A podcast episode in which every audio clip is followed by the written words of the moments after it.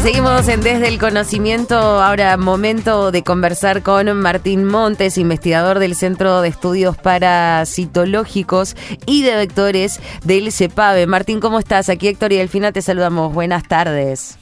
¿Qué tal? Buenas tardes, Delfina y Héctor. Hola, ¿cómo estamos? Estamos con, con mucha intriga, con, con muchas ganas de, de, conocer la historia de Dieglossidium maradonai. ¿Lo dije bien o se pronuncia de otra manera? Medio trabado, pero estuvo perfecto. Dieglossidium maradonai es, es, la, es, el género y la especie que le dedicamos a, a Diego. ¿Y cómo fue que surgió esta iniciativa, Martín? Bueno, mira, esto surgió este, ya hace bastante. Desde que empecé mi, mi, mi, doctorado había pensado en nombrar una especie Messi maradoniana o maradoniana mesiánica o algo por el estilo, porque, eh, digamos, dentro de, de, de, las alegrías que me da la vida está ver fútbol. Entonces, claro. este... Hay ahí cuando... también, por ahí, un, un, poco un gancho, me imagino, que tiene que ver con esto de acercar un poco más a la gente con la ciencia, ¿no? Y también, porque viste que muchas veces incluso eh, la gente como que se escandaliza cuando uno dice que algún pez tiene parásitos o que trabajo con parásitos. Sí. Y siempre uno lo piensa desde el punto de vista de la salud humana, donde tener parásitos obviamente implica un, un riesgo para la salud y pérdida de nutrientes, energía, etcétera. Uh -huh. Pero si vos lo consideras desde el punto de vista ambiental, la presencia de parásitos es importante porque te está hablando de cómo está el ecosistema.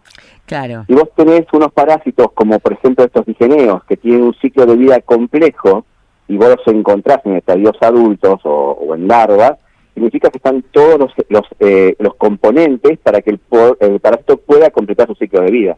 Claro. O sea que eh, es bueno que un ambiente tenga parásitos. No es bueno que un humano tenga parásitos, pero sí es bueno que en el medio ambiente encontremos parásitos porque nos dan mucha información. Exactamente. No solamente, Son necesarios eh, en la cadena. Exactamente, incluso en el flujo de energía ahí, eh, estuvieron muy eh, poco estudiados y se, da, se ha dado cuenta la gente que participan mucho en los flujos de energía dentro de los ecosistemas, uh -huh. entonces ayudan incluso a regular las poblaciones y, y, a nosotros como seres humanos, como investigadores, nos dan mucha más información.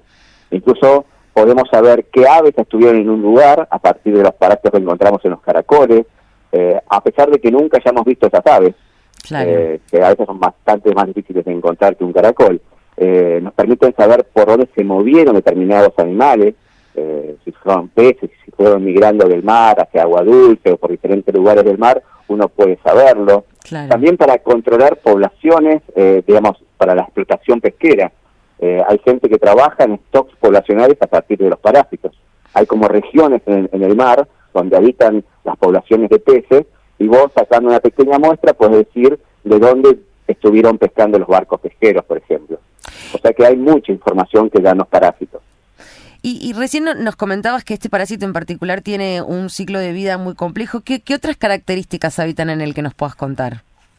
Mira, eh, yo por ahora lo que encontré solamente fue el adulto, así que el ciclo de vida no lo conocemos. Ah, ok. Eso es para otra cosa.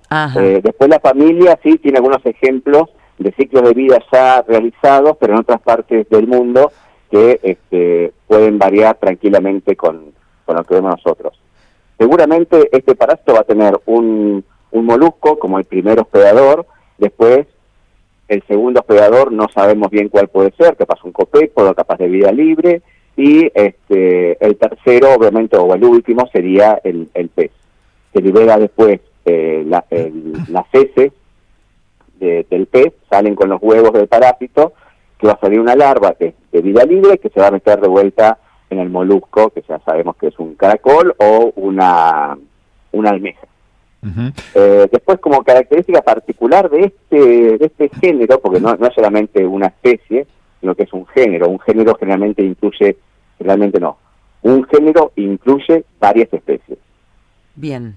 En este claro. caso en particular, el género tiene un ovario, entre otras características, ¿no? Pero como la más notoria es un ovario con lóbulos, que normalmente en toda la familia siempre se decía que las formas que estaban de, englobadas dentro de la familia aloglóside tenían un eh, ovario eh, redondito sin lóbulos.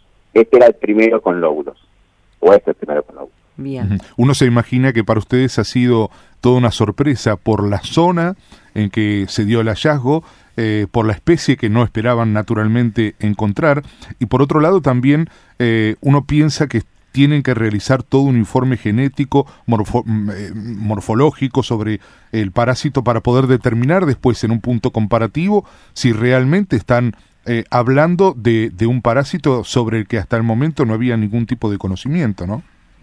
Tal cual, porque uno, digamos, yo eh, fue fortuito primero el, el, hallazgo del pez en un lugar que está con un, impacto alto, un arroyo que no es un arroyo prístino, en, eh, y después, este, eh, cuando lo abrimos, lo encontramos este, este, esta, este digeneo que al principio en la lupa eh, no se ve mucho, mucho detalle, lo, lo, fijamos, lo guardamos, y después en un día nos pusimos a, estudiarlo y nos dimos cuenta de que era algo raro. Y después empezamos a, hacer como una búsqueda bibliográfica, decir, bueno, a ver, haces un esquema del parásito y empezás a ver dónde puede caer, en qué familias puede llegar a ir. Eh, después tenés que ver qué géneros eh, están dentro de esa familia.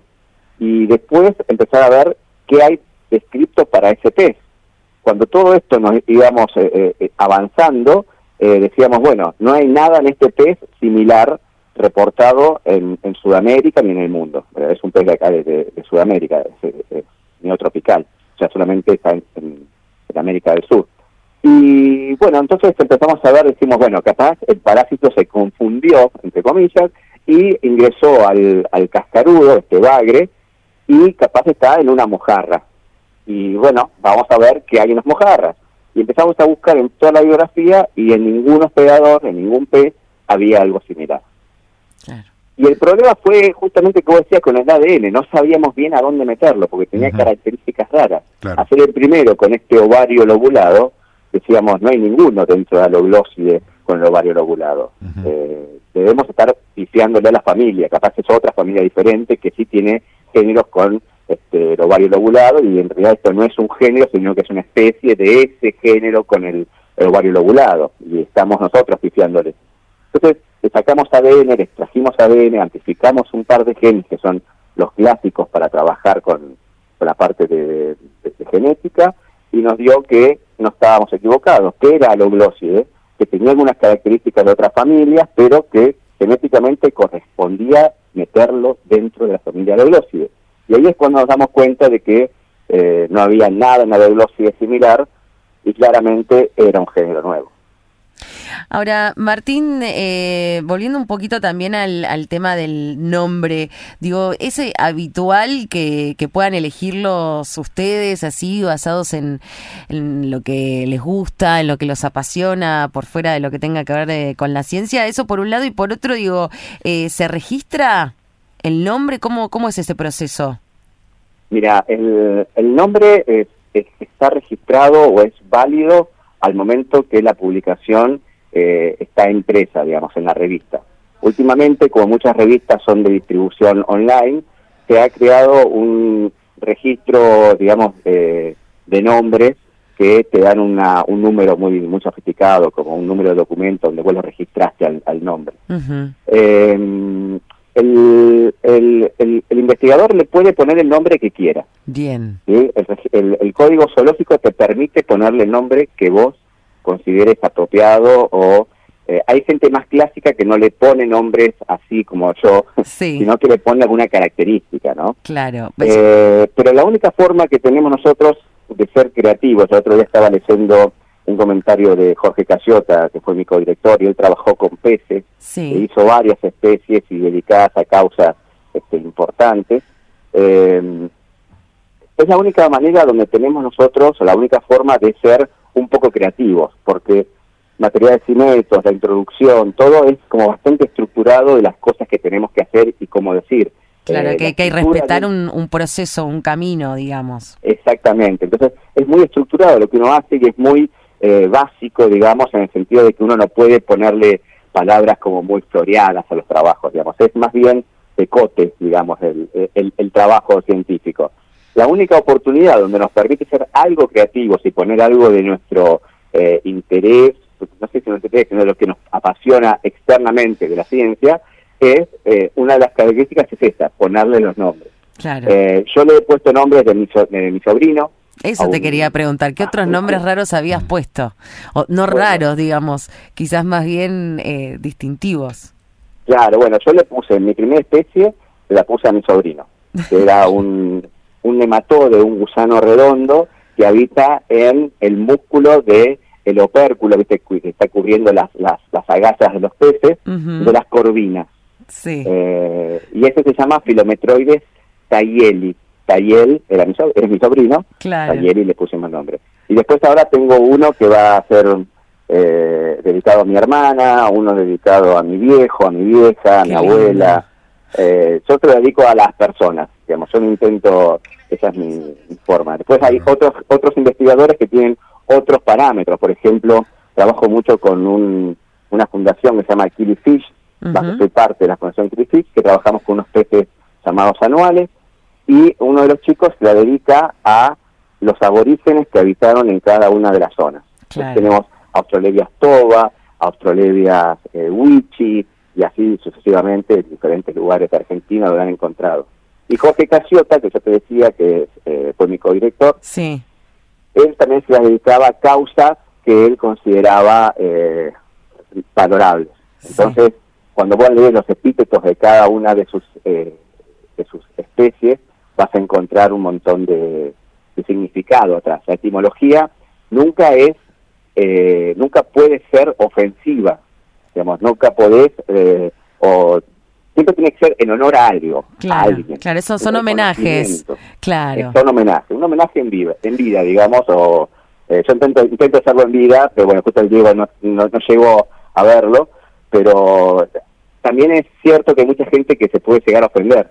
Eh, en el caso del Diego yo decidí homenajearlo con esto, eh, nunca fue una idea faltando el respeto ni nada por el estilo. Además, imagínate que este nombre va a quedar grabado por un montón de, años, capaz siglos. En la historia de la ciencia. Exactamente. Entonces alguien va a saber, capaz que nunca vio fútbol, pongámosle un estadounidense que le gusta el béisbol, y nunca supo del Diego dentro de 100 años, y va a leer esto y así, ¿por qué le pusieron Diego de Rocío Maradona?